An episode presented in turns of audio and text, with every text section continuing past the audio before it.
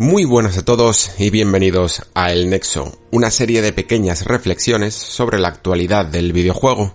En el capítulo de hoy, dos juegos, dos juegazos. Pocas veces se tiene el privilegio de tener un mes tan bueno como ha sido este marzo de 2020 que que solo se recordará bueno en videojuegos, la verdad, en cualquier otra cosa pues como una auténtica calamidad con la situación que estamos viviendo. Así que vamos a intentar seguir pasando este confinamiento de la mejor manera posible, hablando de grandes juegos, hablando bien, muy bien.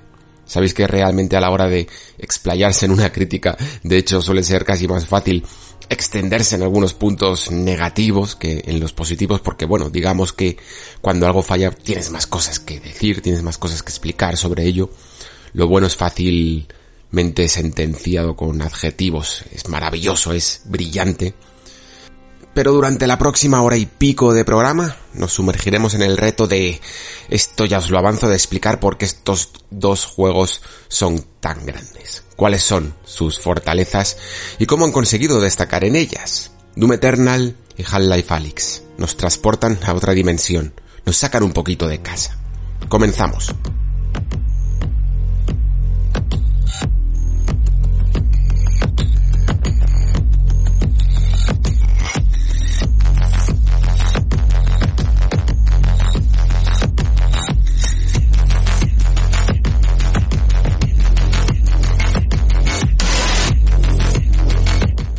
Hay un momento en Doom Eternal en el que te das cuenta de que este juego es, como lo diría, mucho más arcade que el anterior Doom. Y mira que el anterior Doom ya era veloz, ya era desgarrado, pero este Doom Eternal eh, sube las revoluciones muchísimo. De hecho, una de las cosas que más me parecieron curiosas es que estaba pensando mucho en Devil May Cry 5 cuando jugaba Doom Eternal y me preguntaba por qué. Quizá a lo mejor me vino un poco la sensación porque en algunos momentos incluso este Doom Eternal te pone las típicas paredes de estas que aparece como una barrera de plasma, una barrera mágica o algo así. En este caso supongo que sería demoníaca. Y no te deja avanzar, ¿no? Convierte el escenario pues en lo que sabemos, ¿no? En las míticas arenas. No puedes salir de ahí. Y el hecho de dominar el espacio, de delimitarlo, está hecho por una sencilla razón. Doom Eternal quiere convertir aún más la experiencia en un correcalles, en un, en una sensación vertiginosa, en una sensación muy, muy, muy intensa, que yo creo que todos los primeros jugadores que, que están ahora mismo con el juego lo están notando, ¿no? Que se nota que todo, todo sube en intensidad, que la velocidad es mucho mayor, que te requiere muchísimas más acciones que el anterior Doom, y quizá en esta comparación eh, se puede aprender mucho, ¿no? De, de cómo puede cambiar un juego tanto en esta secuela cuando quizá el que lo vea sencillamente en un vídeo, quizá el que solo haya visto unos cuantos trailers, piense que la cosa no ha cambiado mucho, ¿no? Que al final todo esto pues se basa, no se basa en otra cosa que matar demonios. Pero cuando te pones a los mandos, te das cuenta de todas las diferencias que hay entre el Doom 2016 y el Doom Eternal, ¿no? Notas cómo el juego te está mandando pequeños mensajes y te está pidiendo respuestas a pequeños problemas y a pequeñas situaciones de manera mucho más urgente de lo que lo hacía el anterior Doom. Doom Eternal a mí me parece una, un cambio en todos los sentidos. Quizá porque me gusta esa sensación de aprendizaje en los videojuegos. Me gusta que cuando se me presenta un reto, cuando se me presenta un nuevo sistema, no sea sencillamente decir, toma, aquí tienes las novedades, disfrútalas, sino más bien toma aquí tienes las novedades cuando salgas de aquí, cuando acabes el juego, cuando veas eh, los títulos de crédito, vas a notar una mejoría brutal. Y más allá todavía, cuando vuelvas a empezar, vas a tener prácticamente un juego nuevo porque ahora tienes todo desbloqueado, no solo en el juego, sino en tu cabeza. Sabes todos los trucos, sabes todas las estrategias, sabes cómo moverte correctamente y sobre todo esa primera mitad cuando eras un poco más patoso, ahora la vas a disfrutar más y tienes todos estos niveles de dificultad, incluso niveles maestros, en una clara, en un claro homenaje a los master levels de anteriores Doom, que, que realmente se disfrutan. Y es que en el fondo, creo que es verdad que Doom Eternal te obliga a jugar en cierta manera, ¿no? A, a, esta, a este shooter que, que en el fondo llegó a ser el, bueno, el creador del género, por decirlo así, aunque no sea el creador del género, pero sí el que, el que marcó el camino, a día de hoy, digamos que parece que se ha reinventado. No tiene nada que ver con el clásico shooter que te puedas imaginar en una campaña. Imaginemos, pongamos por ejemplo a Call of Duty como lo que puede ser eh, la experiencia shooter, ¿no? Que te puedas, que, que, puedas eh, imaginarte a día de hoy, ¿no? Casi hegemónica a día de hoy. En el caso de Doom Eternal, es un juego muy muy especializado. No te pide sencillamente ser bueno apuntando y disparando. Te pide una correcta gestión de, de todos los recursos para estar vivo. Y por ello, creo que en el fondo Doom Eternal es un juego que, que se disfruta mucho más con el correcto nivel de dificultad. Y quiero decir correcto nivel de dificultad y no alto nivel de dificultad, porque incluso creo que si te pasas un poco de, de emocionarse con el tema de la dificultad y te pones en ultra pesadilla, te pones en los más altos niveles y no estás del todo cómodo, mm, se te puede hacer muy cuesta arriba. Creo que hay que afinar bien dónde está tu lugar en este juego y no pasa nada si al principio es en un bajo nivel o si ya has jugado a otros Doom puedes empezar un poco más alto, pero tienes que notar ese flow, porque es un juego de flow, completamente. Es un juego en el que tienes que entender cómo equilibrar, cómo hacer malabares con los recursos que tienes a tu disposición. Digamos que tienes principalmente tres cosas, aunque luego se le puede añadir alguna más, pero básicamente pues tu Doom Slayer mm, tiene que sobrevivir a base de conseguir constantemente salud, constantemente armadura y constantemente munición. Después también tienes el, la una forma de recargar eh, un puñetazo muy fuerte, ¿no? Que, que, la verdad es que es bastante útil en algunos momentos y casi está estratégico con ciertos enemigos y que también tienes que tener en cuenta, de hecho. Pero la cuestión son esos tres parámetros, ¿no? La munición, la salud y la armadura. No tiene sentido, por ejemplo, que la forma que tienes de conseguir salud, que es en base a estas glory kills que la llamamos, ¿no? Esas ejecuciones tan violentas que puedes hacer a los enemigos cuando se quedan un poco aturdidos, ¿no? Pues no tiene sentido dejarlos en ese modo o utilizar ese aturdimiento, esas ejecuciones para conseguir salud, si tienes ya el 100% de la salud y sin embargo no tienes nada de armadura. Es en esos momentos cuando tienes que tirar del lanzallamas, ¿no? Para poder conseguir sacar lo mejor de cada enemigo. Por ello digo que en el fondo me recuerda un Devil May Cry, porque en Devil May Cry, aunque quizá no es tan obligatorio, porque bueno, mm, hay dos formas de jugar a Devil May Cry, ¿no? Al final, al fin y al cabo, una es sencillamente pasarte el juego, sobrevivir, ¿no? Que no te maten, y otra es hacerlo con estilo. Pero cuando juegas a intentar hacer las cosas con estilo, el juego digamos que te está penalizando si haces cosas repetitivas, ¿no? Pues Doom de alguna manera, aunque no te ponga notas ni, ni letras, ¿no? Pero te está retando lo mismo. Te está diciendo que no puedes todo el rato hacer la ejecución de turno, no puedes estar todo el rato usando el lanzallamas, tienes que ir variando porque te van a hacer daño, pero te van a hacer muchísimo, muchísimo, muchísimo daño. Y de hecho, si te gusta jugar a Doom con un determinado arma, que yo entiendo que haya jugadores de, que vengan a lo mejor de Doom 3, o que vengan de, de incluso del anterior Doom, y les encante sencillamente el uso de la super escopeta, pues claro, aquí que el juego te mande directamente mensajes de munición escasa, vas a ver prácticamente durante toda la partida un pequeño mensaje en la parte de abajo de, del HUD que pone munición escasa. A, a, niveles que a lo mejor ni siquiera has llegado a ver en un survival horror, ¿eh?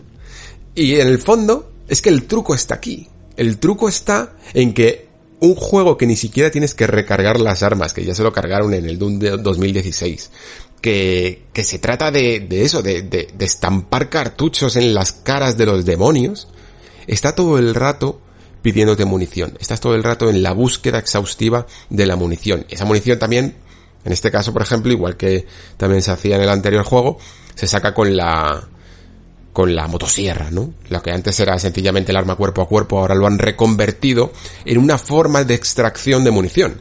Lo cual en el fondo es bastante inteligente, porque no tendría sentido un arma cuerpo a cuerpo en este tipo de juegos, pero sí ir gestionando la munición. Como es escasa, y como incluso la gasolina también para la motosierra es escasa, se te obliga a estar constantemente, constantemente cambiando de arma. Y aquí está el truco. Aquí está donde Doom realmente revela todas sus cartas, donde te dice que la correcta gestión de las armas, de la forma de acabar con los rivales, es lo que genera esa intensidad. Por eso es mucho más intenso que otro, que otros juegos de la saga, ¿no? Porque estás todo el rato cambiando, estás todo el rato pensando estas cosas. Lo que yo llevo aquí ya alrededor de 10 minutos casi explicando se trasladan, se traducen en el videojuego en micro, de nanosegundos. Tienes que estar todo el rato con los ojos mirando por toda por todos los lados de la pantalla, desde el HUD hasta el enemigo que hay por atrás, al que viene por delante, eh, los, los recursos que tienes de, de, de si puedes utilizar ya el lanzallamas, de si puedes utilizar ya la motosierra. Todo es un baile, un baile mortal, un baile demoníaco, que se juega mejor, que notas que fluye, que notas que tiene ritmo cuando vas entendiendo esas señales, ¿no? El juego, de hecho, tiene una especie de, de tutorial en el que no tiene ningún problema en decirte cuáles son los puntos débiles de los enemigos. Ya sabéis que en muchos juegos directamente pues te dejan, ¿no? Lo lógico sería casi que, que te dieran las, el, disfrute, ¿no? La recompensa de, de aprender cuáles son las debilidades enemigas. Pero es que Doom no va de esto. Doom va de entender las reglas para disfrutar más de las partidas desde el minuto uno. Por ello no tiene ningún inconveniente en decirte, pues mira, los Revenant, esos mm, clásicos lanzamisiles que tienen los hombros, ahora se los puedes reventar de un tiro si tienes buena puntería. Con el arma secundaria, con la función secundaria de, del rifle, ¿no? De la ametralladora, pues puedes directamente cargártelos o, los aracnotrones, que ya sabéis son esas mm, arañas mecánicas eh, tan, tan extrañas, tan cerebrales, que, que era el enemigo final del Doom 1, de hecho, del, del primer Doom. Aquí aparecen prácticamente desde los primeros niveles, con un pequeño regalito en forma de una, de una cola que lanza misiles o algo así, una especie de añadido aquí arriba que, que te lanza unas granadas que vamos, son ultra peligrosísimas, sobre todo al principio, y tú puedes tener la puntería de utilizar la escopeta clásica que tiene montado su, su propio lanzagranadas y cargártela para dejarla bastante tocada, ¿no? Durante el, el resto del combate. Claro, entonces, a todo lo que he dicho de la gestión de recursos se le añade esta forma de lidiar con los enemigos. Y tienes que hacerte un plan mental de qué hago primero, qué hago después, que me dejo para, para más tarde, ¿no? De hecho, ves un montón de enemigos que no dejan de ser masillas. Es el típico zombie, que, que es lento, que solo te va a pegar si estás muy cerca. Ese está hecho ahí, no para hacerte realmente daño, ¿no? No deja de ser un botiquín con patas. O una forma de utilizar eficientemente la, la motosierra para sacarles munición, ¿no? si lo, si lo necesitas. La cuestión es no volverte loco y nada más encontrártelo pegarle un zambombazo, porque vas a perder salud, vas a perder armadura, que puede que necesites más adelante. Y con todo este guirigay que acabo de mencionar, uno pensaría que si no hubiera dicho el nombre de Doom Eternal, podríamos prácticamente estar hablando de un juego de, yo que sé, de estrategia en tiempo real por la cantidad de microdecisiones que tienes que hacer, casi como si esto fuera el StarCraft. Pero es que llevarlo al shooter me parece una decisión magistral. O sea, de hecho, es el típico juego del que se puede decir esto de cómo no se nos ha ocurrido antes, ¿no? ¿Cómo no se nos ha ocurrido que el shooter podía ser algo más que sencillamente apuntar y disparar, ¿no? Y evidentemente hay muchos juegos que que utilizan aspectos estratégicos, pero muchas veces cuando se utiliza o se lleva la, la estrategia a la primera persona, por decirlo así, normalmente pensamos en juegos un poco más técnicos, un poco más lentos incluso de velocidad, y sin embargo Doom Eternal lo demuestra todo esto haciendo el juego más rápido, el shooter más rápido que te puedas llegar a encontrar. Te tendrías que ir probablemente al terreno directa del multijugador para encontrar el mismo nivel de estrategia y de velocidad en un juego de primera, en un first person shooter, ¿no? Pero hacerlo en una campaña, hacerlo con inteligencia artificial, me parece sencillamente magistral. es algo que te convence desde el primer momento. Lo vas a notar, yo diría que desde, si no desde el nivel 1, desde el nivel 2, pero lo vas a notar. Lo vas a notar y, y además, y aquí me parece que es la gran, la, la gran clave de, de todo este asunto, no se desgasta.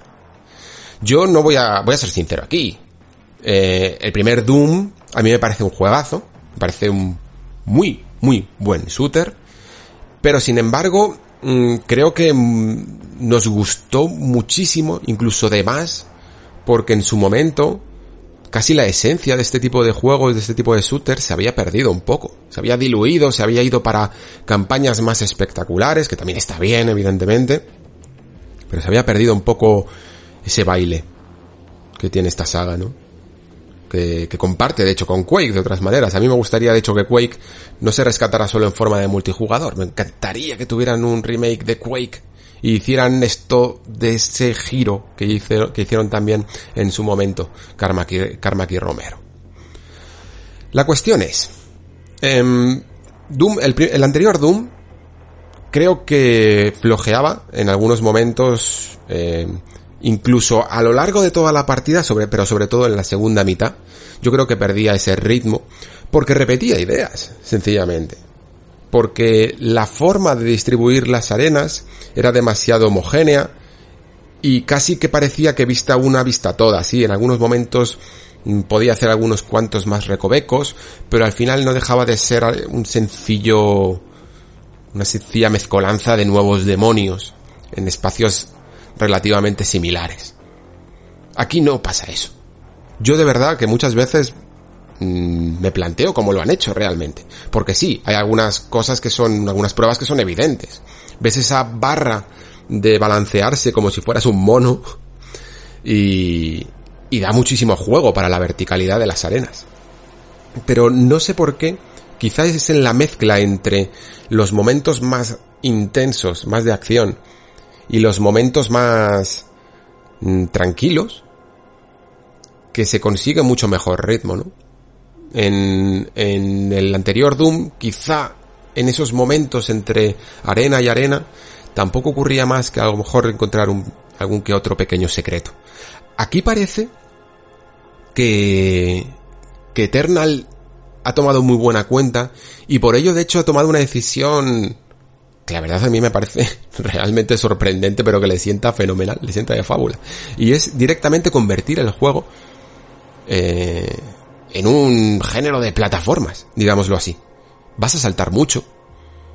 Creo que además en, en, en Software nos conocen bien, saben perfectamente que un salto, salto, eh, dash es maravilloso. Y si le haces además un salto, doble salto, dash y doble dash, es mejor aún es una fórmula que nunca, nunca falla.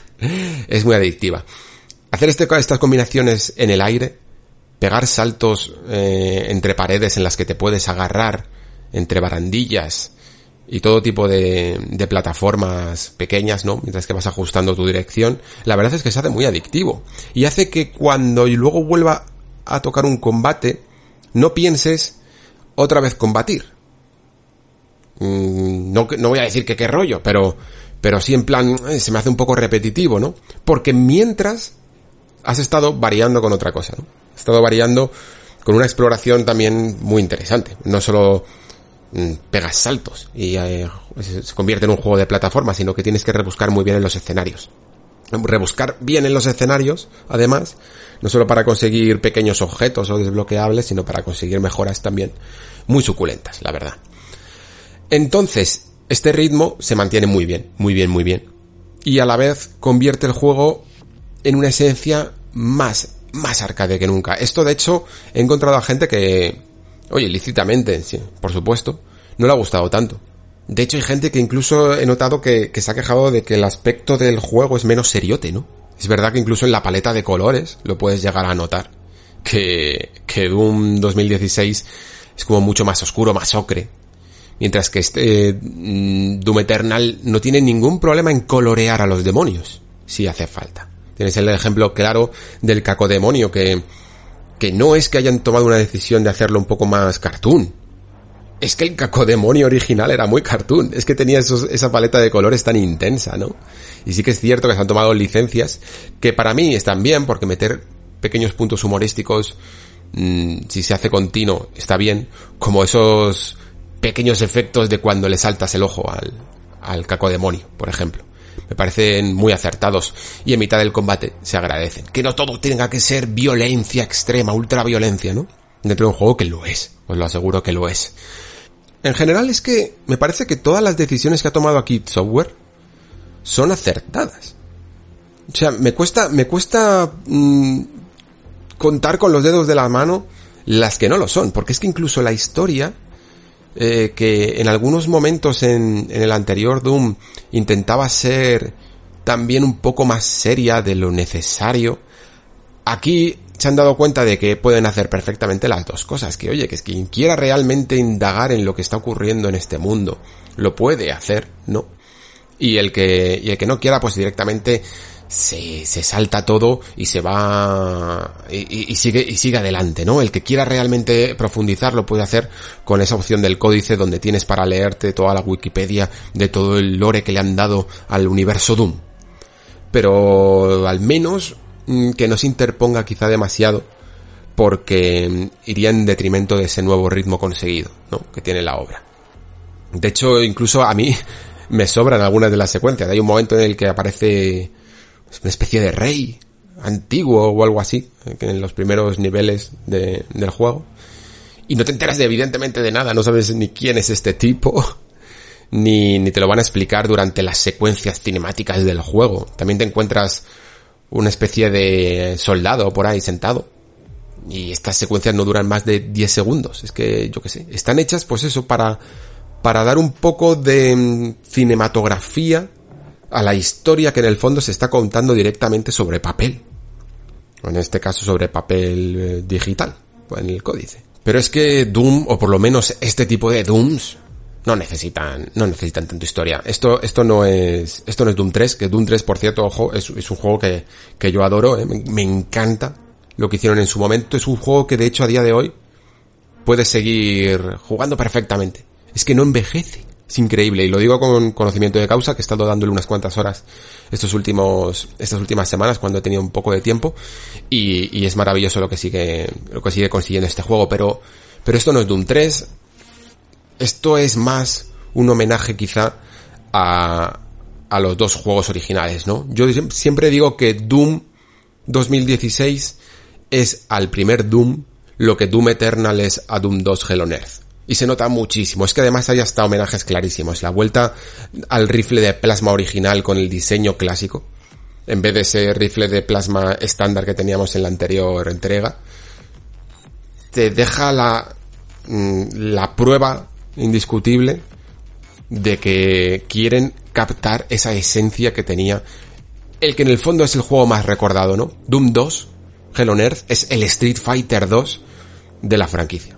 Y siempre lo va a ser, aunque luego salga juegos maravillosos, rarezas maravillosas, como en Street Fighter, de hecho, también. Y salgan juegos mm, que te gusten más, que juegues más.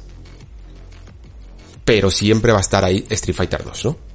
pues Doom 2 siempre va a estar ahí también, siempre vas a poder volver a él. Y este Doom Eternal se nota que quiere, que quiere volver a traerte ese infierno sobre la tierra, ¿no?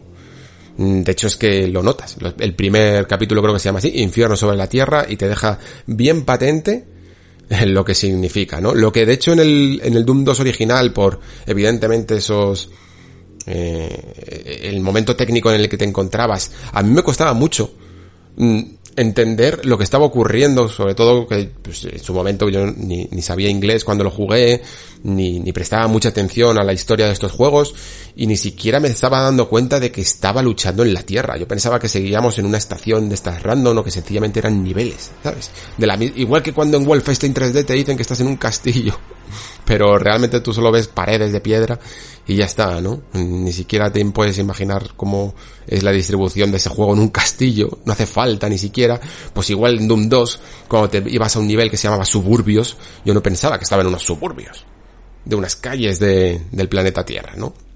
Pero aquí sí, aquí se nota mucho la destrucción y, y la y esa ambientación de lo que podría ser una verdadera invasión demoníaca. Una invasión demoníaca que fijaos que incluso aunque no te interese mucho la historia, pero no han querido ni siquiera simplificarla.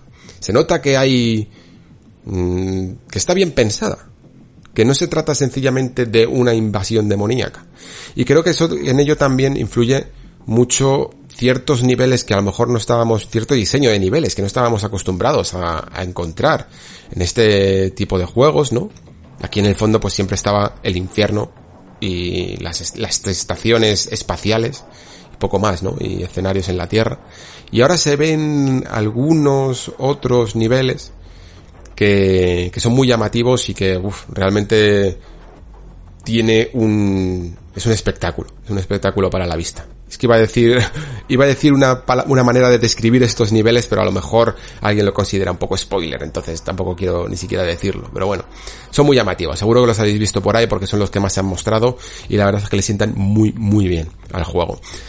¿Qué más contaros? Eh, sí que hay momentos que me parece que más innecesarios. Es que esto es algo que os he hablado muchas veces en el Nexo y es que no soy muy fan de los menús camuflados, ¿vale?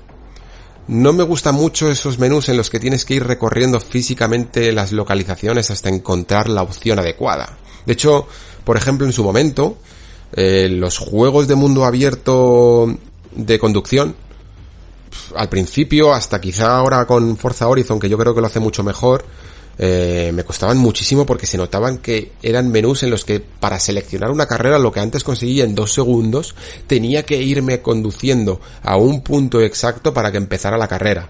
Y era una forma de alargar el juego que a mí me parecía un poco incluso artificial. Evidentemente entra dentro de lo que es el concepto de mundo abierto de un juego de conducción, pero a mí me parecía innecesario. Aquí, en Doom Eternal, tenemos una nave que también me parece relativamente innecesaria. Yo entiendo que quede todo mucho más bonito, mm, convertir toda la logística de la forma de mejorar las armas, de desbloquear ciertas cosas a través de una nave física en la que te puedes mover, que a través de un menú, pero yo siempre preferiré eh, ir al lío, como se suele decir, ¿no? Dame una opción de seleccionar misión, dame una opción de continuar con la campaña, dame un, un menú de mejoras y ya está.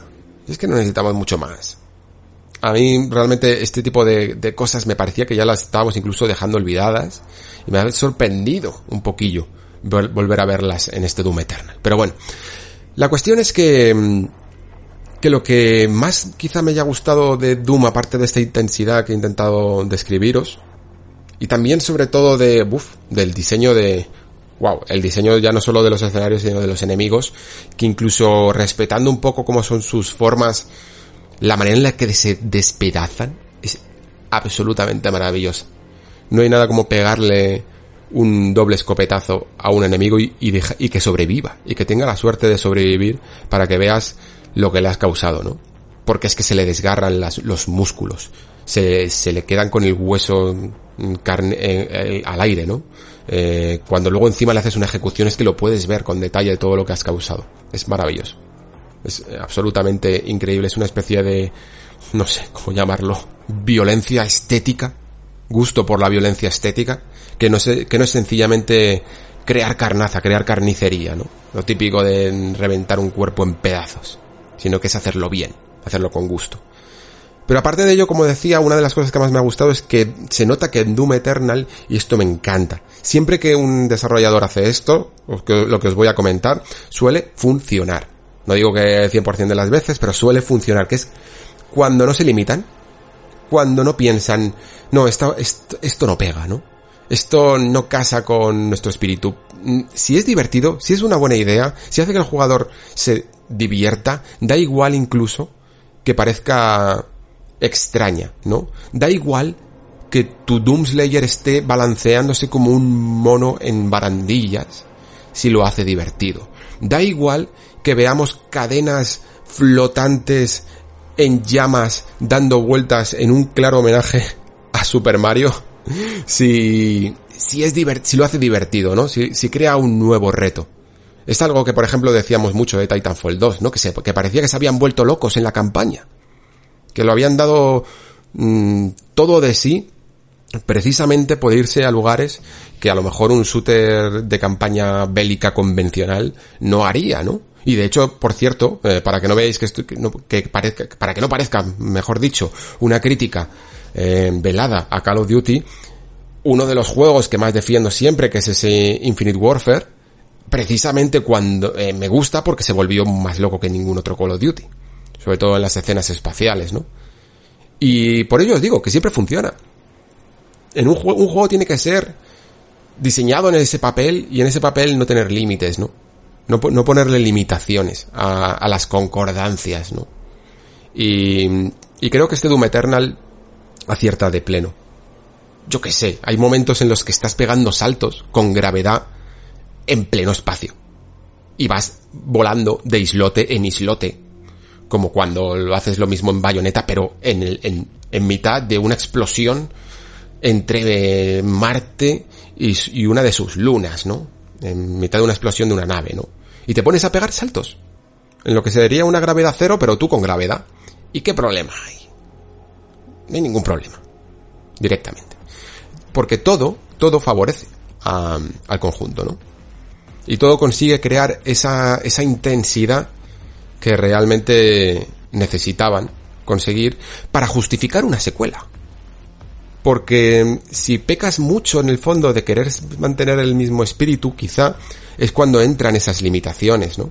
Eh, Recordáis que, que en anterior nexo, bueno, hace dos nexos ya, se hablaba de Nioh 2, y quizá ese aspecto conservador, sí, en, el caso del Team Ninja a lo mejor pudo llegar a ser por una planificación de, de cómo querían entrar todavía dentro de esta generación, en dejarse sorpresas a lo mejor para un futuro Nioh 3 en la siguiente generación, pero hay software es que eso le ha dado igual. Una secuela no tiene que ser lo mismo de siempre. Y por ello, muchos jugadores están notando que Doom 2016 y Doom Eternal no tienen absolutamente nada que ver. Y por ello, os decía antes que algunos fans, incluso, no, no quiero decir enfadados, pero a lo mejor hay algunos fans que, que no les ha gustado tanto. Y luego hay muchos que sí, que les ha gustado muchísimo más que el anterior, aunque el anterior ya les gustó mucho, ¿no? Pero es en ese atrevimiento a seguir hacia adelante, ¿no? A, cambiar incluso ciertas reglas, hacerlo más arcade, incluso más cartoon, si hace falta, más tontor, más, más tontorrón, ¿no? Lo que hace que en el fondo, si favorece la diversión, sea una decisión correcta. Y yo siempre estaré muy, muy a favor de las secuelas atrevidas que deciden hacer esto. Aunque haya voces detractoras. En el caso de Doom Eternal, yo he jugado con, con PC. Y digo esto porque, los, los que estéis jugando en consola, mmm, me pareceréis que, eh, vais a, que estáis desarrollando una habilidad increíble con los pulgares que incluso toda la vida jugando no habríais conseguido, ¿no? Porque, porque yo de, en el, en, en ratón he hecho cosas que digo, uy, esto que acabo de hacer, eh, no sé exactamente si lo hubiera conseguido con la misma precisión o si me hubiera atrevido a hacerlo con, con un mando entre las manos, ¿no? Mm, esto supongo que entra dentro de gustos. A mí yo no tengo ningún problema en el fondo de jugar con, con mando. De hecho hay ciertos juegos, como por ejemplo Titanfall, que, que me encanta jugarlos mucho más con el mando que con, que con teclado y ratón. Pero en el caso de Doom, a mí la experiencia yo sé que no hubiera sido la misma con un mando. Eh, lo digo sinceramente, ¿eh? No, no es una crítica, es sencillamente una, una opinión personal que, que de la forma en la que te exige este juego, yo siento que necesitaba ese, el, teclado y ratón. Porque hay momentos que, es que estás todo el rato a la vez defendiéndote y a la vez atacando.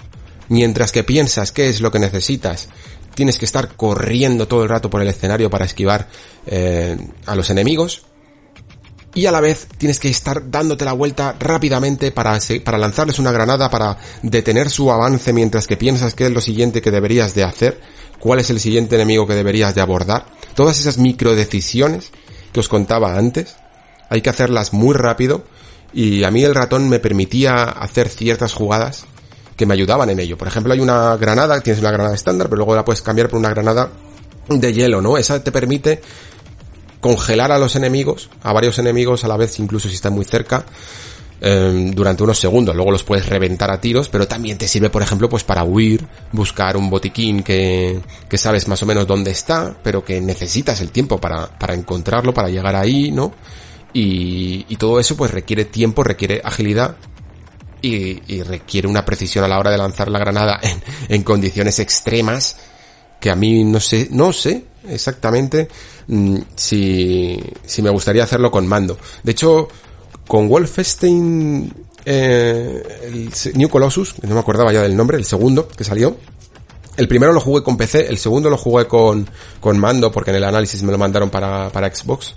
Y, y yo, y yo notaba en ese juego que, uff, que las cosas no me estaban fluyendo exactamente igual que con un ratón, la verdad. Eso es mi forma de, de jugar a estos shooters vertiginosos. Pero quedaros con este último apunte. Y es que me atrevería a decir que Doom Eternal es probablemente uno de, el, el mejor shooter, es que iba a decir ya uno, pero creo que puede ser el mejor shooter de la generación. Porque es eso, no es solo descarnado, es, es inteligente, es un juego muy, muy, muy inteligente. Y como os decía eh, también en otro nexo, a mí estos juegos que me mantienen en un estado de concentración máximo, me, no, no puedo hacer más que aplaudir cada vez que terminaba un combate epiquísimo, de esos momentos en los que te quedas con cero de armadura, 17 de vida y eres capaz de remontar el combate, cuando termino ese combate, lo único que podía hacer era pararme un momento y decir, madre mía, lo que acaba de ocurrir. Y lo he, solucionado prácticamente sin pensar, ¿no? que es lo que os decía en el anterior, en el anterior nexo, que, que hay ciertos momentos que parecen casi de meditación de la intensidad que consiguen porque dejan a tu cerebro en un estado de concentración máximo en el que no te puedes permitir ningún tipo de distracción, ¿no? Ni siquiera parece que tus acciones estén realmente medidas. ¿Qué es lo que os he estado comentando todo el rato? Que tienes que pensar muchas cosas. Cosas que me pongo a hablarlas y tardo mi tiempo en decirlas, ¿no? Que si conseguir armadura, que si conseguir salud, que si conseguir eh, la munición adecuada, que cuál es el arma que necesito, que cómo aprovecho este punto débil, que a qué enemigo me cargo primero, que cómo huyo de aquí, que me acuerde de dónde estaba el botiquín ese que me he dejado para después. Y esas cosas es que las tienes que pensar en microsegundos. Y como no las puedes pensar en microsegundos, yo creo que lo que potencia Doom Eternal es actuar por instinto, un instinto primario que tenemos dentro de nosotros y que el juego llega a él, te lo saca y tus manos a veces parece que se mueven solas. Es maravilloso. Entonces, claro, cuando un juego consigue esas cosas, ¿Qué queréis que os diga, chicos? ¿Qué queréis que os diga? Pues que estamos ante el mejor shooter de la generación.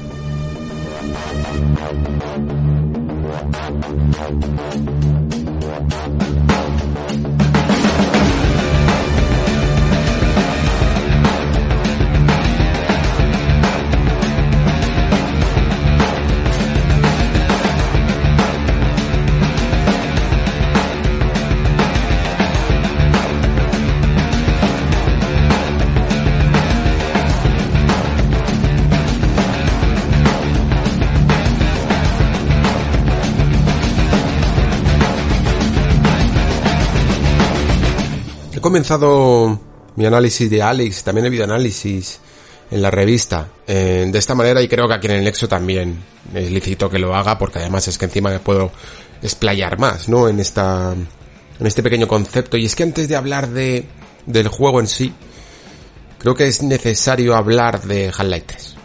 Creo que es necesario hablar de lo que es Half-Life, qué significa Half-Life. Y, y me duele reconocer, por ejemplo, empiezo ya con los pecados, que mm, cuando lo típico que te preguntan, ¿no? De qué, qué, cuáles son tus juegos favoritos, cuáles son los juegos que más te han marcado. Normalmente nunca hablo de Half-Life. Nunca hablo de Half-Life. Y, y ahora jugando a Alex, revisitando incluso a través de este remake de Black Mesa el, el primer juego, me, me, me parece súper injusto que haga esto, que, que no lo recuerde tanto a veces como debería. Y quizá no lo recuerdo tanto como debería porque ha pasado mucho tiempo evidentemente, ¿sabes? Es mucho más sencillo, quizá, en algunos momentos, recordar lo que está más presente ¿no? en tu vida, pero no hay excusa. Half-Life cambió los videojuegos. Siempre que sale un Half-Life, cambia los videojuegos. Esto es así. Cuando salió Half-Life 1, y ahora que lo he estado, ya os digo, rejugando un poco con este Black Mesa, me daba un poco cuenta de de todas las implicaciones en el fondo que tiene, cambiaron muchísimas cosas. Para empezar, una de estas que os digo que, he pensado mientras jugaba Black Mesa, es que el primer nivel, o sea, lo que es toda la primera escena de presentación de Half-Life 1, es un walking simulator. Tal cual. Hasta el momento en el que coges la palanca, de hecho, todo, todo, todo es sencillamente narrativa ambiental. Recorrer el escenario, de vez en cuando algunas cuantas conversaciones. Y ya se hacía incluso con, con un mundo poblado lleno de personajes, ¿no? Que muchas veces incluso en los Walking Simulator uno de los truquitos, por decirlo así, es dejarte solo, ¿no? Ante el escenario, ni siquiera poner muchos personajes que estén pululando por ahí. También evidentemente porque muchos estudios indies eh, no pueden hacer tantas animaciones. Las animaciones en los humanos es difícil muchas veces hacerlas de forma realista si sobre todo no cuentas con un motion capture y se las suelen ahorrar, ¿no? Pero aquí en Half-Life ya en 1998 ya se hizo prácticamente el primer Walking Simulator, así que cuando nos pregunten ya sabéis, no es Direster, es Half-Life 1. Y ah, bueno, aparte de esta pequeña broma, pero que tiene un poco de verdad, por supuesto, fue un juego muy revolucionario. Principalmente porque en una época en la que el shooter se entendía como lo que... Bueno, con lo que... viniendo ahora de Doom Eternal me viene perfecto, ¿no? Como eso. Como un... Un juego de pura acción desgarrada. Aquí eh, se mezclaba esa acción porque en el fondo, y esto tampoco se habla mucho, la sensación de gameplay de Half-Life es muy muy buena. La sensación que te da la escopeta, por ejemplo, es muy muy buena. Incluso la sencilla pistola está muy conseguida. Por aquel entonces, mezclar un shooter con historia, con una ambientación así, que fuera incluso además más allá de lo que se solía entender por un concepto de historia, eh, apoyándose quizá en el lenguaje más cinematográfico, ¿no? Sino ir descubriéndola a través de un personaje completamente mudo, que en ningún momento tenía ningún tipo de personalidad para tampoco, esta la teoría siempre ha sido, ¿no? Para, para no limitar la del jugador, para que el jugador se pueda expresar como quiera a través de Gordon Freeman y que fueras viendo esas sorpresas que te iba dando la, la saga eh, de maneras magistrales, como, como pensar todo el rato que vas a ser rescatados por esos militares que te van anunciando poco a poco a través de mensajes de radio y a través de las conversaciones con los científicos que te van a rescatar y darte cuenta de que han venido realmente ahí para ocultar todas las pruebas, eran cosas, son cosas en el fondo que si las viéramos a día de hoy, en 2020, seguirían funcionando perfectamente, seguiríamos asociándolas con una manera de narrar en los videojuegos muy, muy del medio, ¿no? Muy icónica, muy acertada y que sin embargo han pasado pues 22 años desde ella. Ha estado ahí desde siempre. Por lo tanto, sí, Half-Life siempre es una revolución. Half-Life 2 también fue una revolución. Lo hizo de otras formas, eh, también apoyándose mucho en ese motor Source para la ocasión, apoyándose mucho en los puzzles de físicas, en la forma de tratar los objetos como si realmente estuvieran allí y no como mero atrezo, en la forma de la animación facial, ¿no? Que teníamos con, con Alex Vance, la forma de conseguir meter un poco más de narrativa de la que tenía el primer juego gracias a ese personaje que te acompañaba constantemente, aunque después siempre habláramos más de esos personajes que te acompañaban en Bioshock Infinite o en The Last of Us. Half-Life 2 ya estaba ahí. Y por tanto, por eso digo que me duele cada una de las veces que no he mencionado a esta saga entre una de los mejores juegos de mis favoritos de la historia, ¿no? Porque mm, vale, es cierto que a lo mejor no llega tan emotivamente eh, al jugador como otros y por eso algunas veces pues por ello a lo mejor nos podemos llegar a olvidar pero al final, una de las razones por las que jugamos es para ver cosas que te hagan abrir bien los ojos. No solo sencillamente con los gráficos, evidentemente, sino con las ideas. Half-Life es sinónimo de ideas. Es así. Es una condición de la franquicia. Es su alma. No puedes sacar un Half-Life sin ideas y de hecho, creo que capítulo, episodio 1 y episodio 2 aunque podían llegar a traer ciertas cosas, pero en el fondo eran muy continuistas. Y, y el hecho de ser continuistas yo creo que es lo que hizo a Valve dejarlo de lado, un poco, ¿no? Descontinuarlo. Porque no es, creo que no estaban aportando tanto, ellos sentían, se, se sentían menos motivados a seguir sencillamente por el hecho de contar una historia, ¿no? de contar cuál es el misterio detrás de todo lo que queremos saber sobre, sobre la alianza, sobre el G-Man, sobre la invasión, ¿no? Sobre todas las preguntas que ha abierto la franquicia. Y eso está muy bien, por supuesto. Entonces vuelvo a Half-Life 3. ¿Queremos Half-Life 3 realmente para ser, para saber cómo termina una historia? ¿Es esa la única razón para eh, conseguir ese gran desenlace final? ¿O queremos Half-Life 3 porque queremos que nos vuelvan a volar, a volar la cabeza eh, con algo revolucionario, ¿no? Con algo que realmente digas, esto ha avanzado el medio, como hicieron su primera y segunda entrega. Como hizo Portal también, se puede asociar perfectamente al universo. Y creo que, que Valve, quizá evidentemente también pecando de, de, yo qué sé, casi hasta de síndrome del impostor. Después de episodio 1 y de episodio 2, sintió que no volvía a, a meterse con esta franquicia si no era para volver a revolucionar los videojuegos. Al menos a su manera, evidentemente. Que esos 17 años que hemos estado esperando no es sencillamente que es que, que Gabe Newell ha encontrado eh, el filón de oro, la piscina de monedas con, con Steam, que también, sino que realmente sentían en la compañía que necesitaban, que necesitaban de verdad una buena idea, necesitaban aportar algo y Half-Life no se podía lanzar sin ello.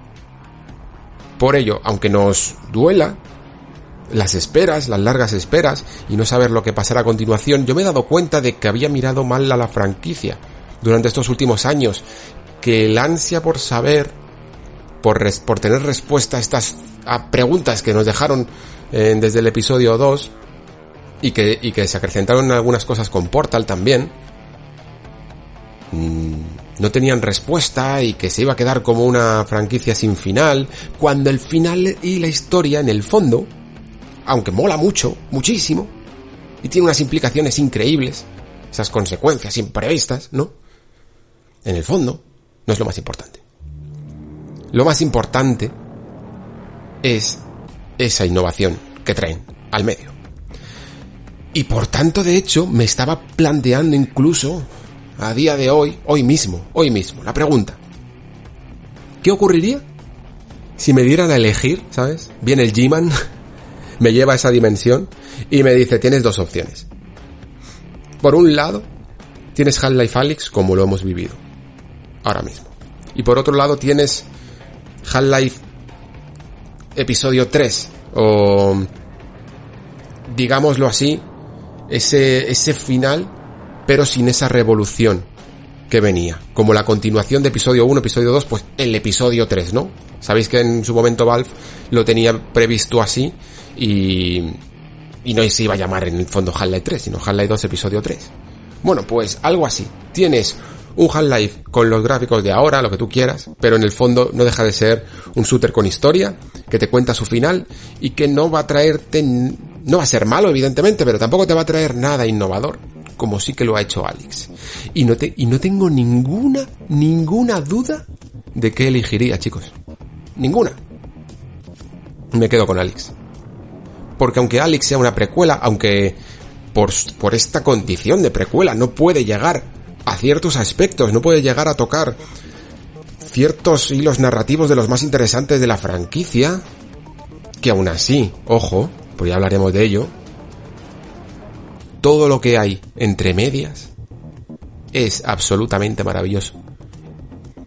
Al nivel de que no puedo hacer distinción entre entre Alex y el resto de Half-Life. No puedo poner uno mejor por encima del otro. No puedo tener esto como una condición de spin-off, como un producto menor en absoluto. En absoluto. Esto es un Half-Life. Y lo que más os va a doler a los que no podáis es jugarlo. Porque realmente merece la pena. Realmente, claro, aquí viene la otra cuestión, ¿no? La gran cuestión, la que más me ha preguntado mucha gente. Merece la pena, pero en el sentido de merece la pena gastarse el dinero que cuesta un dispositivo de realidad virtual em, para jugarlo. Y ahí yo ya sí que no os puedo, ya no puedo decidir, no puedo, no puedo deciros lo que tenéis que hacer.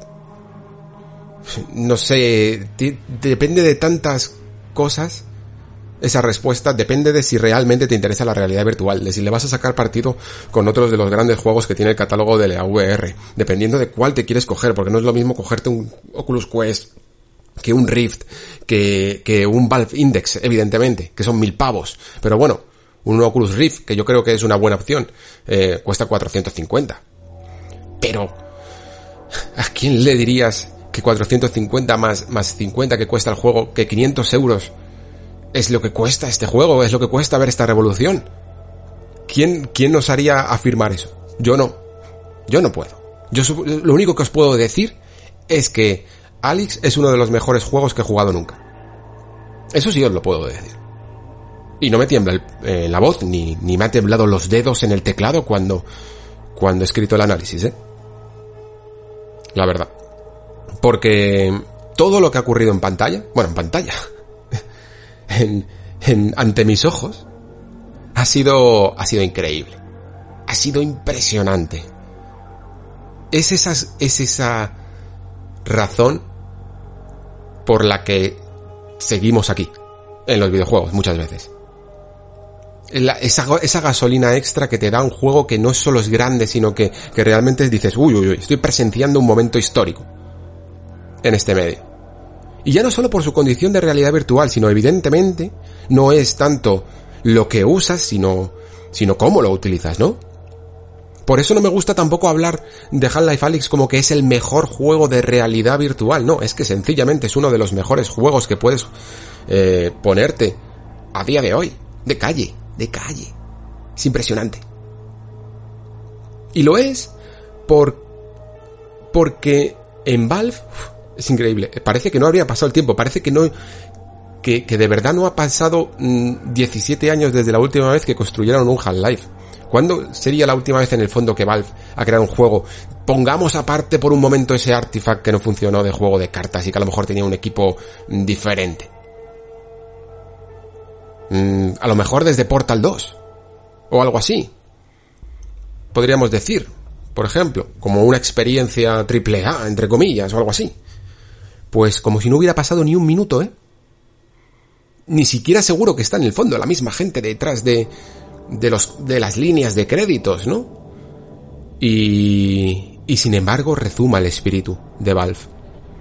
Esa forma única de hacer los videojuegos que no encuentras en otros sitios, la notas aquí. Es, es increíble eso, de verdad. Cuando un estudio tiene tanta personalidad que no puede ocultarla detrás de lo que estás viendo, es, no sé, es que están poniendo directamente, pues eso, están impregnando su alma. Y esto se nota en, en Alex, más que incluso en, en su historia, ¿no? En, en lo, lo inmersivo que es. Lo notas en, en, en los pequeños detalles.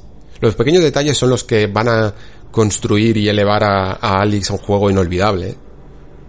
Porque hay una sensación que mola mucho y que es difícil evidentemente trasladar a las mecánicas convencionales y a los métodos de control mm, tradicionales que tenemos en los videojuegos, que es esa forma de, de jugar eh, introspectivamente con el videojuego, de, de pensar tú como jugador, ¿cómo molaría si pudiera hacer esto?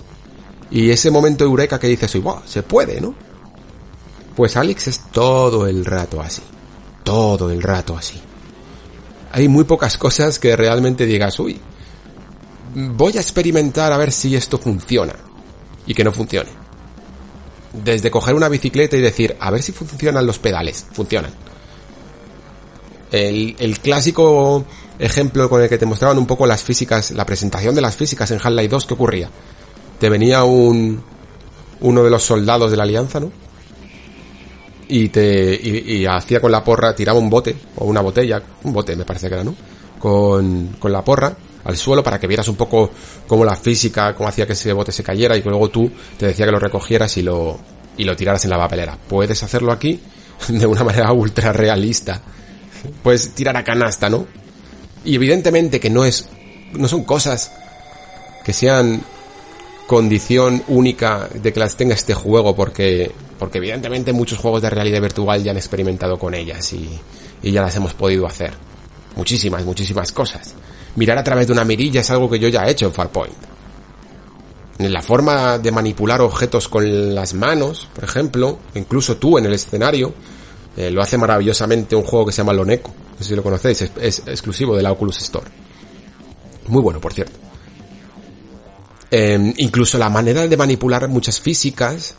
Hay un juego que se llama Boneworks, eh, que también es muy interesante. Lo que pasa es que Alex lo lleva todo a un nivel de pulido que, que es difícil sacártelo de la cabeza. De verdad, de verdad. Hasta, hasta una rata muerta que realmente no tiene eh, nada que ofrecer, que aportar realmente a, la historia. Que se encuentras a lo mejor en una papelera. Tiene unas físicas y una, una, una, animación de físicas, vaya. Increíble. La puedes coger por la cola, por la cabeza, por el cuerpo. Se mueve realistamente. Reacciona la forma en la que tú lo manipulas con las manos y con los dedos, ¿no? Es impresionante. De hecho, todo el principio del juego está hecho así, aposta. Está hecho para que juegues con el entorno. Es tranquilo, es muy, es muy tranquilo el inicio, precisamente para que lo disfrutes, para que lo palades. Yo me, yo me distraía con cualquier tontería y las horas iban pasando. Que de hecho es una de las cosas que, que cuando he leído algún análisis de, de, de que se lo han acabado en 10 horas, yo diciendo, madre mía, va a ser relativamente corto, a lo mejor me esperaba un poco más. A mí el juego me ha durado como 17, 18 horas, a lo mejor. Es que me, es que me era imposible no probar absolutamente todo. Aquí no quieres sencillamente, a lo mejor con los enemigos disparar. Con, y mira que tienes herramientas buenísimas para ello, evidentemente. Quieres experimentar.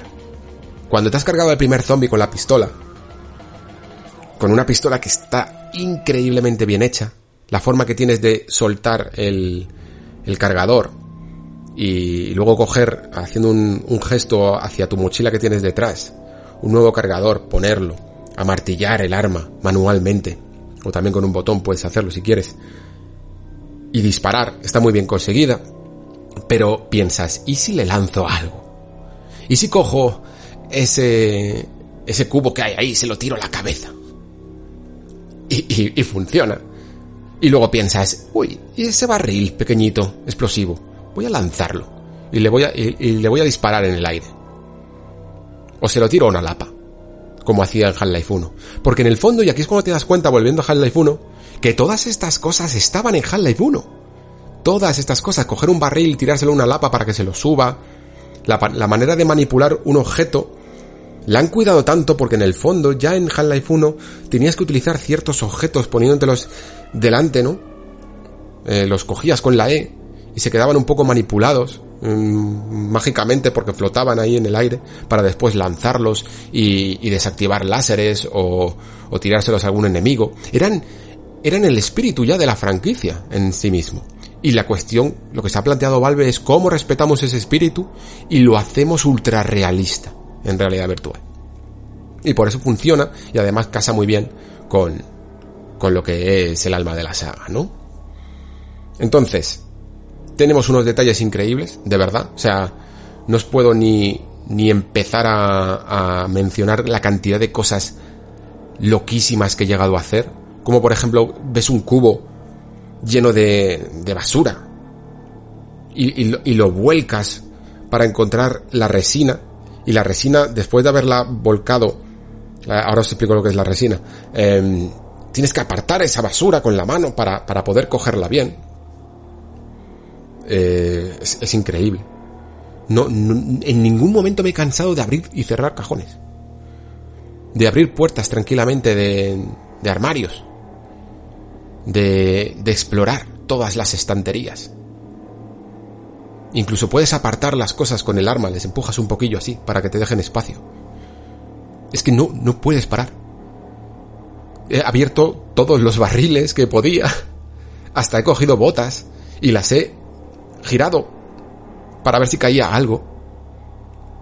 He visto gente que como tienes el inventario completamente limitado, se ha llevado una caja y ha puesto, o un cubo, y ha puesto ahí todo tu inventario y se lo llevaba, bajo el brazo. Claro, cuando las posibilidades físicas están ahí, lo único que estás limitado es a tu imaginación. Y eso es increíble.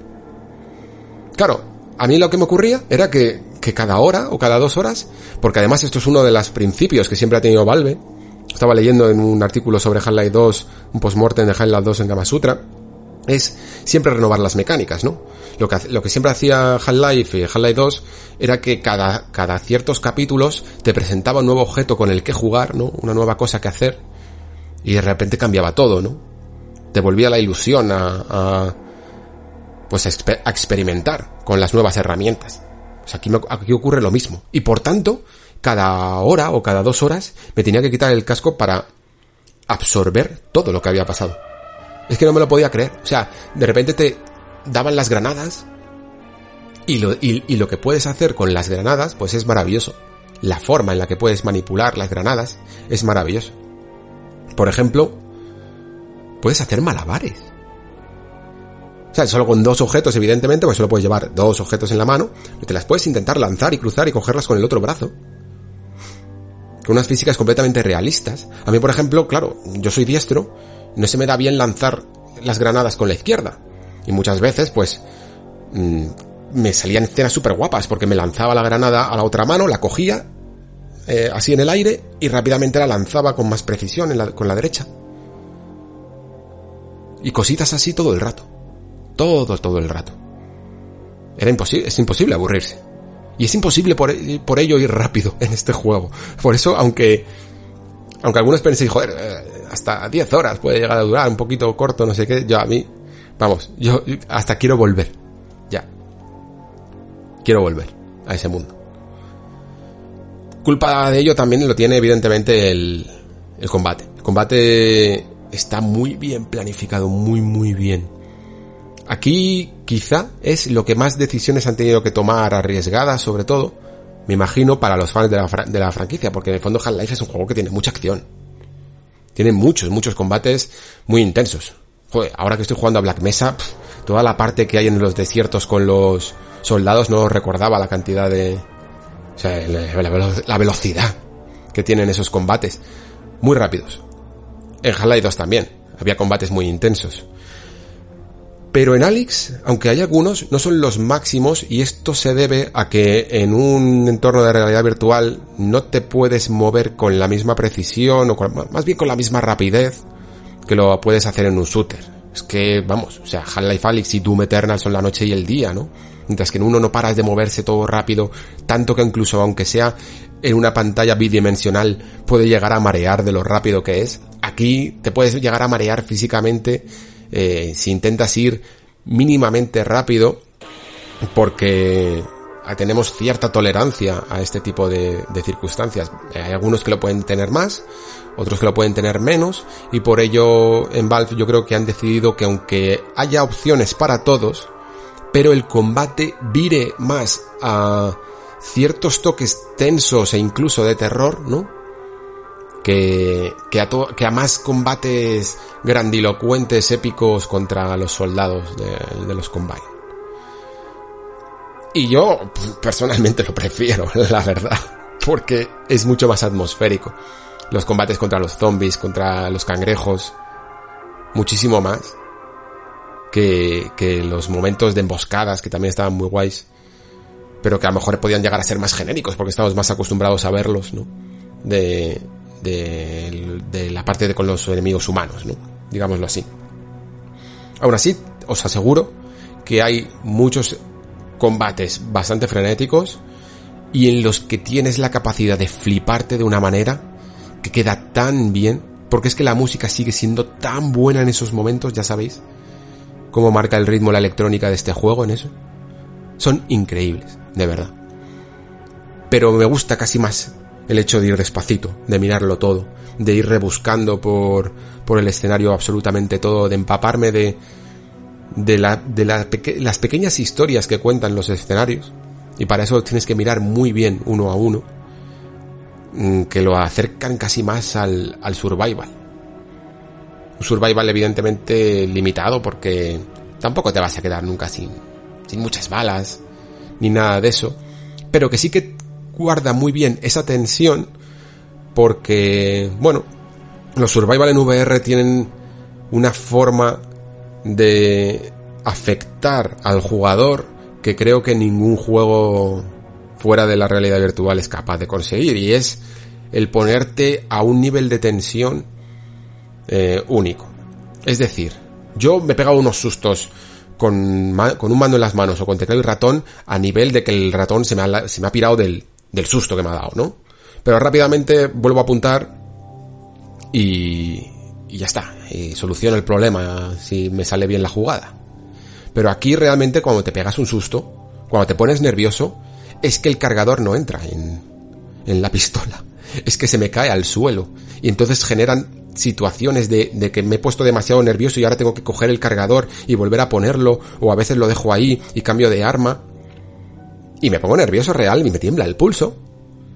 Y no puedo apuntar bien, o se me olvida, o, no tengo la tranquilidad ni la, ni los reflejos como para, ya sabéis, amartillar el arma un poco con la izquierda, para apuntar por la mirilla tranquilamente, pensarme el tiro y disparar bien con, con, con un tiro certero.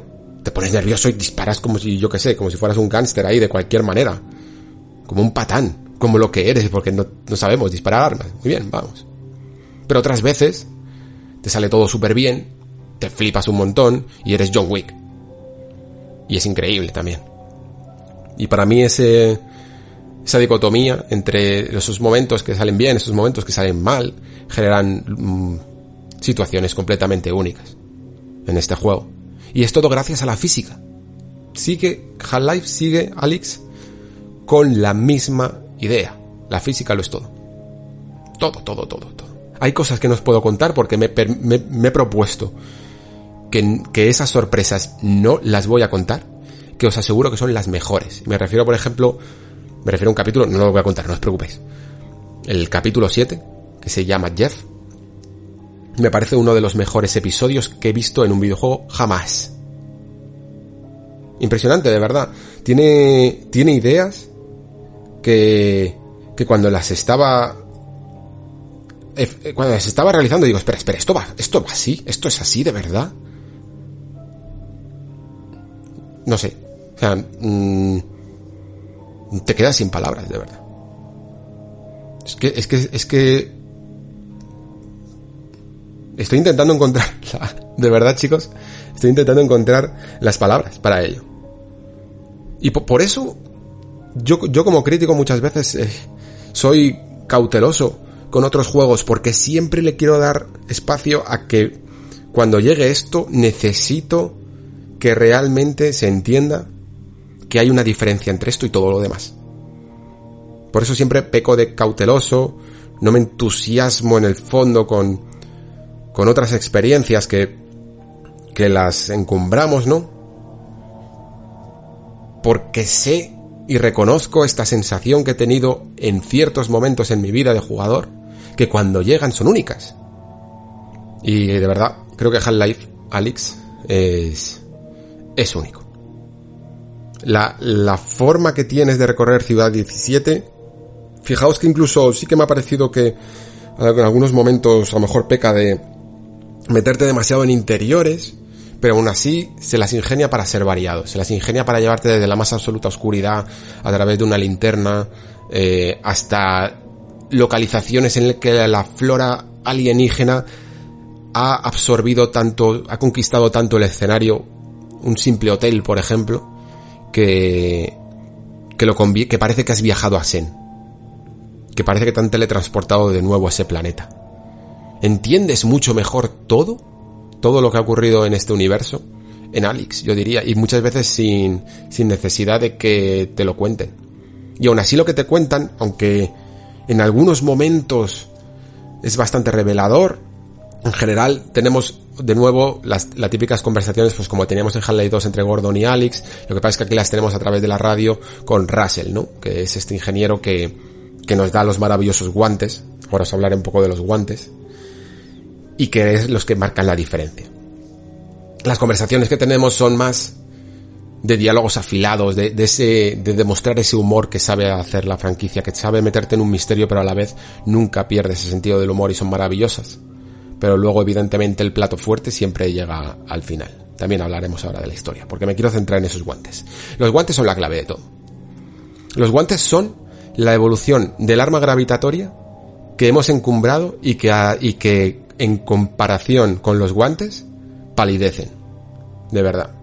Porque en el fondo el arma gravitatoria no dejaba de ser la evolución de lo que os he contado antes, del hecho de pulsar E delante de un objeto y que se quedara suspendido en el aire. Pues con el arma gravitatoria lo que podíamos hacer era más o menos hacer lo mismo pero a, otra distancia, ¿no? Pero aquí la forma de atraer el objeto es mucho más manual. Es prácticamente como tener la fuerza ¿no? de Star Wars a la hora de atraer objetos. Es lo mismo, lo que pasa es que lo hacemos con la ciencia. Y lo hacemos con un pequeño movimiento en el que cuando apuntamos un objeto con, con nuestra mano, hacemos un giro de muñeca hacia, hacia nosotros, así, clac. Y el objeto viene. Y justo cuando viene, abrimos la mano, la volvemos a cerrar. Esto físicamente, ¿eh? Abrimos la mano, la volvemos a cerrar y lo capturamos. Y os puedo asegurar que es la mecánica más guay. Es una mecánica que, que engancha, que, que no puedes parar de hacer. Hay ciertas mecánicas en los videojuegos que son buenas porque dan ese gustito, ¿no? Que siempre hablábamos, ese game feel. Pero también esa, ese vicio de querer hacerlas todo el rato. El, yo mencionaba en el análisis el esquive y el tiempo bruja de bayoneta, ¿no? Es algo que mola hacer. O sea, incluso aunque pudieras jugar de otra manera, querrías hacerlo por el gustito que da, ¿no? El lanzamiento del hacha y volver a cogerla en God of War. Lo que os contaba antes en Doom del salto, doble salto y dash. Que siempre funciona, ¿no? Que funciona desde un Doom hasta un Metroidvania. Funcionan siempre. Esas mecánicas, ¿no? Pues los guantes son así. Es algo que quieres hacer todo el rato, todo el rato. Quieres atraer objetos todo el rato, examinarlos, coger la munición, buscarla, por el puro hecho de manejar los guantes, de hacer ese, ese movimiento de atracción gravitatoria, que es flipante, de verdad. Y además es que a veces hasta te pones a jugar, dices, pues tiro con la izquierda, lo cojo con la derecha, me lo paso a la izquierda. No puedes dejar de, de, de jugar con el juego de una manera pura. Eso es, es como, no sé, como algo que debemos de tener desde la infancia, ¿no? A la hora de experimentar con las posibilidades que tenemos a nuestro alrededor y que se queda ahí arraigada, ¿no? Y luego algunos eh, videojuegos pues la hacen aflorar otra vez. Pues Half-Life yo creo que es uno de ellos. Entonces, ¿qué me falta por comentaros? Bueno, las... Sí, los puzzles también. Eh, los puzzles me han gustado mucho. Tiene, yo diría, dos tipos de puzzles. Eh, unos que son como más rompecabezas, ¿no? Tipo holográficos, que juegan mucho con la tridimensionalidad, con, con la profundidad, con poder ver las cosas esféricamente, por decirlo así. Y hay algunos que me han encantado, que son los que puedes ver, tienes un arma, bueno, un arma es una especie de herramienta, que, mm, que eh, puedes mirar a través de las paredes, eh, los cables, la conexión eléctrica que hay dentro de los tabiques. Y tienes que ir guiando y cambiando unos, unos interruptores, ¿no? Para llevar la, la corriente eléctrica y cada vez se van haciendo más complejos y más complejos hasta que tienes que mirar todo el escenario y lo hace muy muy bien, muy muy bien. Me ha gustado muchísimo. Siempre animaba a hacer un puzzle. Era maravilloso. Nunca se hacía pesado cuando un juego que no va de puzzles presenta este tipo de puzzles y nunca en ningún momento te cansas de ellos es que están bien hechos. Ya os digo, hay algunos que son más sencillamente entretenidillos y hay otros que son un verdadero disfrute.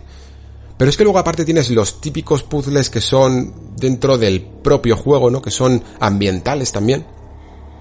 Y que, y que eso se llevan la palma. Hay menos, pero cuando resuelves uno, es una maravilla. Y, y no siempre tienen que ver sencillamente con el escenario en sí, sino muchas veces incluso con peleas, con enemigos, con formas de, salirte con la tuya, que, que te dejan loco.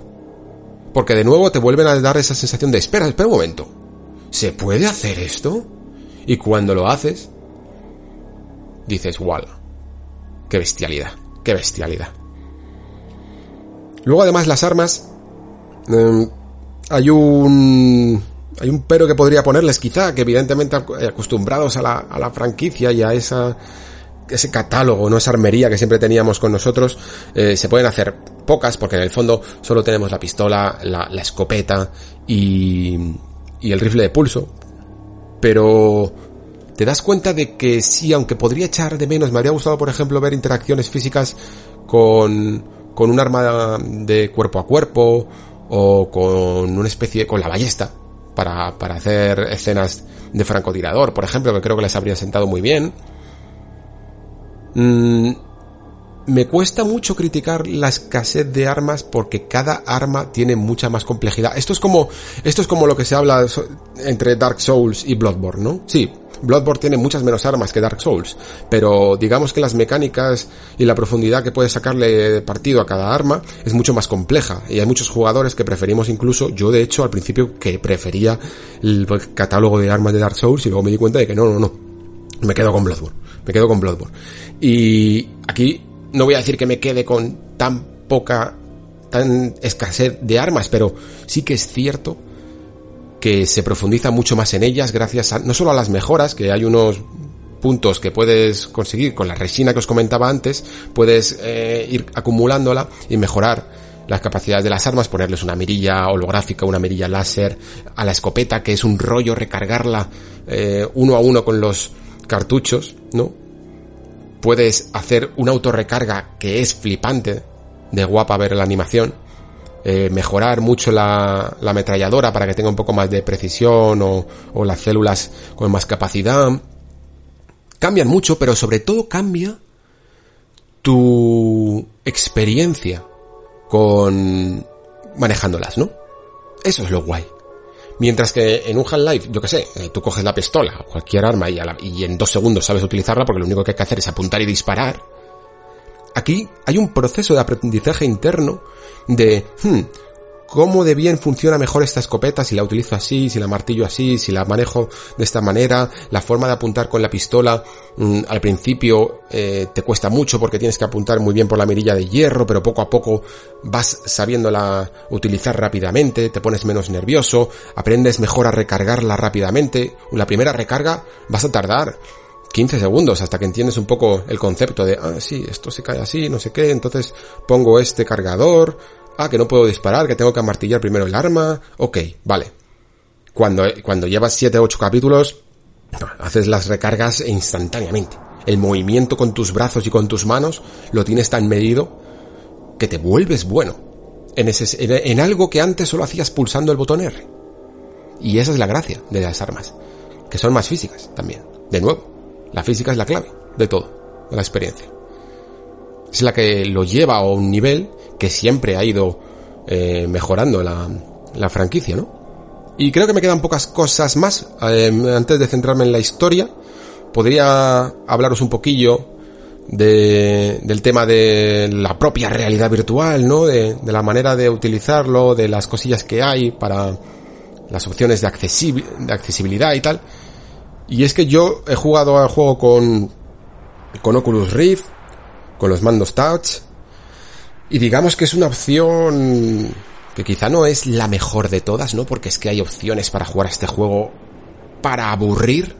Eso es algo del estándar de realidad virtual que entiendo que sea así, pero da mucha rabia porque ya te gastas bastante dinero y sin embargo sabes que que, que, nunca vas a poder conseguir ni siquiera la mejor experiencia, porque la mejor experiencia imagino que debe de ser, pues con el Valve Index, con los guantes locos esos que te permiten mover los dedos completamente separados unos de otros, y además en una nave mm, con, el, con un espacio increíble para poder moverte.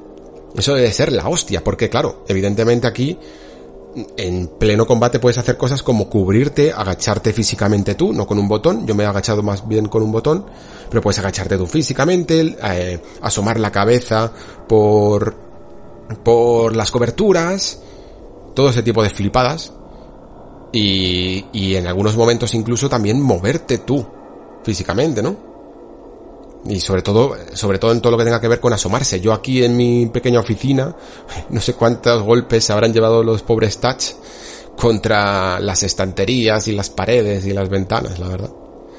porque mi movimiento era limitado. Pero también me demuestra, aunque algunas veces he probado tanto configuraciones de pie como sentado, que, que todas valen, que una vez que, que consigues las opciones adecuadas para tu forma de moverte, tus posibilidades de moverte en un entorno virtual, pues que todas funcionan muy bien, la verdad. Eh, yo de hecho he generado ya casi una tolerancia al movimiento fluido que me ha permitido moverme bien eh, con el stick hacia adelante, por ejemplo. Mientras que he visto jugadores que han necesitado siempre hacer uso del teletransporte, ya sabéis, esto se lleva viendo, yo mm, creo que la primera vez que lo probé fue con ese juego de Batman VR, en el que te tienes que ir moviendo por teletransportes, ¿no?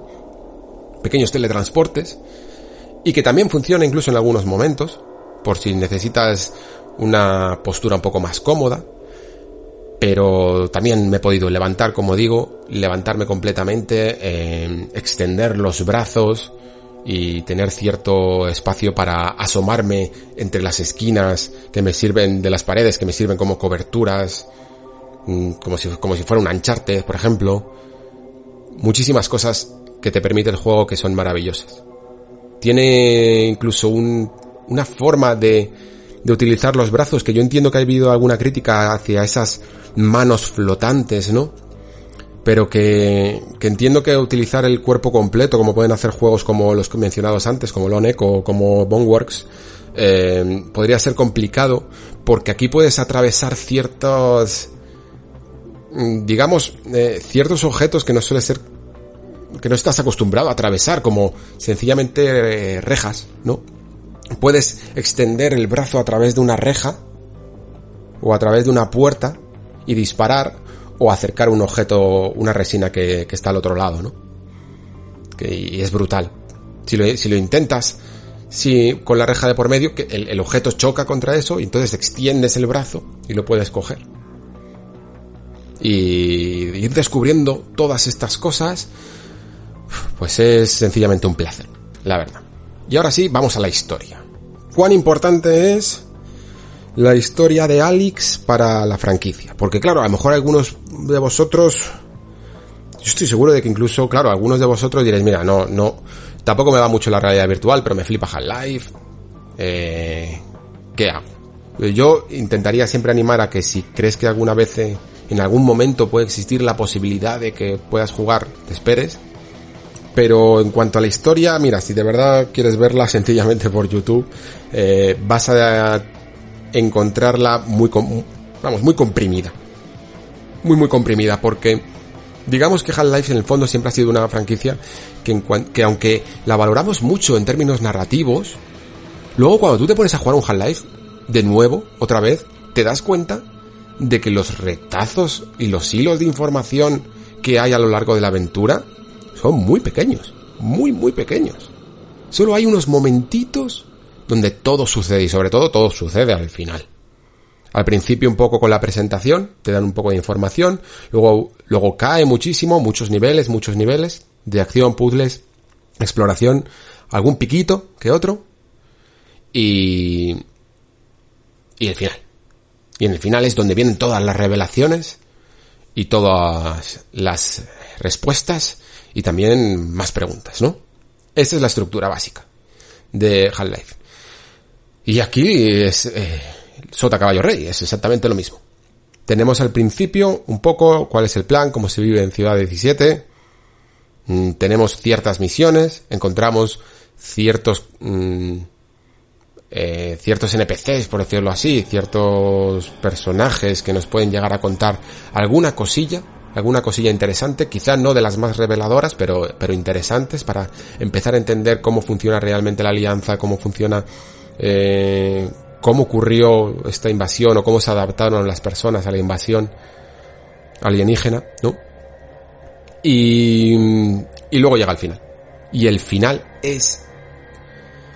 Eh, a ver cómo lo explico. Es apoteósico, pero no solo por, por lo no solo por lo narrativo, sino por lo visual. De repente es como que el juego ya te lo ha dado todo, se acabó la exploración, se acabaron los combates y ahora ese Walking Simulator que os hablaba del principio de Half-Life 1, aquí se invierte, llega al final casi y y aquí disfrútalo. Disfrútalo porque tienes algunas de las escenas estéticamente más conseguidas que he visto en mucho tiempo. Tienes algunas partes, una nueva mecánica que se han guardado para el final que es acojonante. Y respuestas. Tienes algunas respuestas, tienes algún avance, por mucho que sea una precuela. Eh, digamos que el juego se las ingenia para que pueda seguir avanzando un poquillo en la trama, ¿no? Y luego tienes más preguntas. Luego el, cabrito te deja también con más preguntas. Pero también enlaza ciertas cosas que quedan muy muy bien. Yo de hecho la primera vez que la vi, que vi el final, aparte de lo apoteósico visualmente que me pareció, mmm, me quedé como un poco en plan, ok, creo que no he avanzado tanto en la historia como me habría gustado. Esa fue mi primera sensación, ¿vale? Y después, nada más terminar, cuando empecé a pensarlo, como el típico capítulo de una serie que es más enrevesado de lo que al principio eres capaz de absorber, empiezas a hacerte preguntas y dices, pero espera, ¿esto significa esto? ¿Y esto significa lo otro? Y espera un momento, voy a mirar en este foro. wow! y, y, es así, es así. Y empieza a volarte la cabeza, una y otra vez. Pim pam, pim pam, pim pam. Y otra vez estamos como antes. Otra vez esperando a Half-Life 3. Lo que pasa es que ahora ya no espero Half-Life 3 de la misma manera que antes. No lo espero ni con resignación, ni lo espero únicamente por ver cómo acaba la cosa. Incluso ahora ni siquiera sé cómo lo espero. Porque no le haría en absoluto, en absoluto, en absoluto nada de ascos a que Half-Life 3 fuera en realidad virtual. Lo tengo que admitir así, porque así de impactante ha sido Alex. Entiendo que aunque a mí me gustaría eso, o no me importaría, mejor dicho, me gustaría de todas las maneras, no lo hagan porque a lo mejor Half-Life 3 ya sí que es algo tan, ¿cómo decirlo, no? Tan único, tan esperado por tanta gente que no lo quieren ya limitar al espacio de la VR lo entendería, que, que no lo hicieran, evidentemente. Pero ahora que he visto que Half-Life no es solo una historia que cerrar, que he recordado más bien que Half-Life no es una historia que cerrar, espero Half-Life 3 ahora por las razones correctas, por esa revolución que siempre han traído a los videojuegos y que Half-Life Alyx no solo continúa, sino que desborda.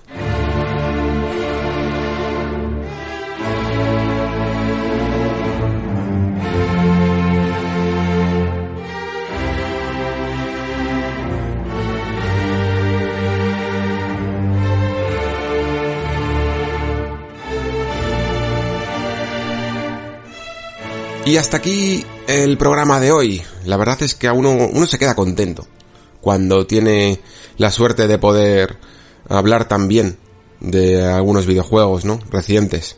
De casi poner pocos peros.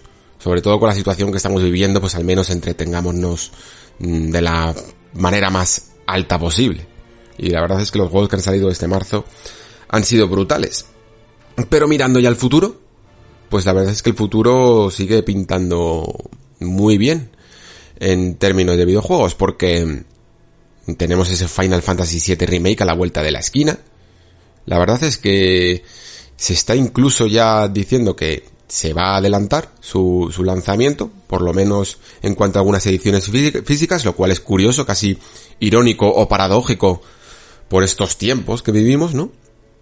Que al final incluso aquel que pueda pensar que puede disfrutar de manera más cómoda de él accediendo a su compra digital se vaya a, vaya a ver que, que, que lo tiene que conseguir más tarde que aquel al que tiene que ir un mensajero a su casa. La verdad es que son tiempos locos los que estamos viviendo. La cuestión es que para la próxima semana no creo, no creo que tengamos todavía nada, nada de Final Fantasy VII, la verdad, porque entre unas cosas y otras, entre que llega, cuando llega, jugarlo, yo creo que, que hay que hacer algo bastante más especial.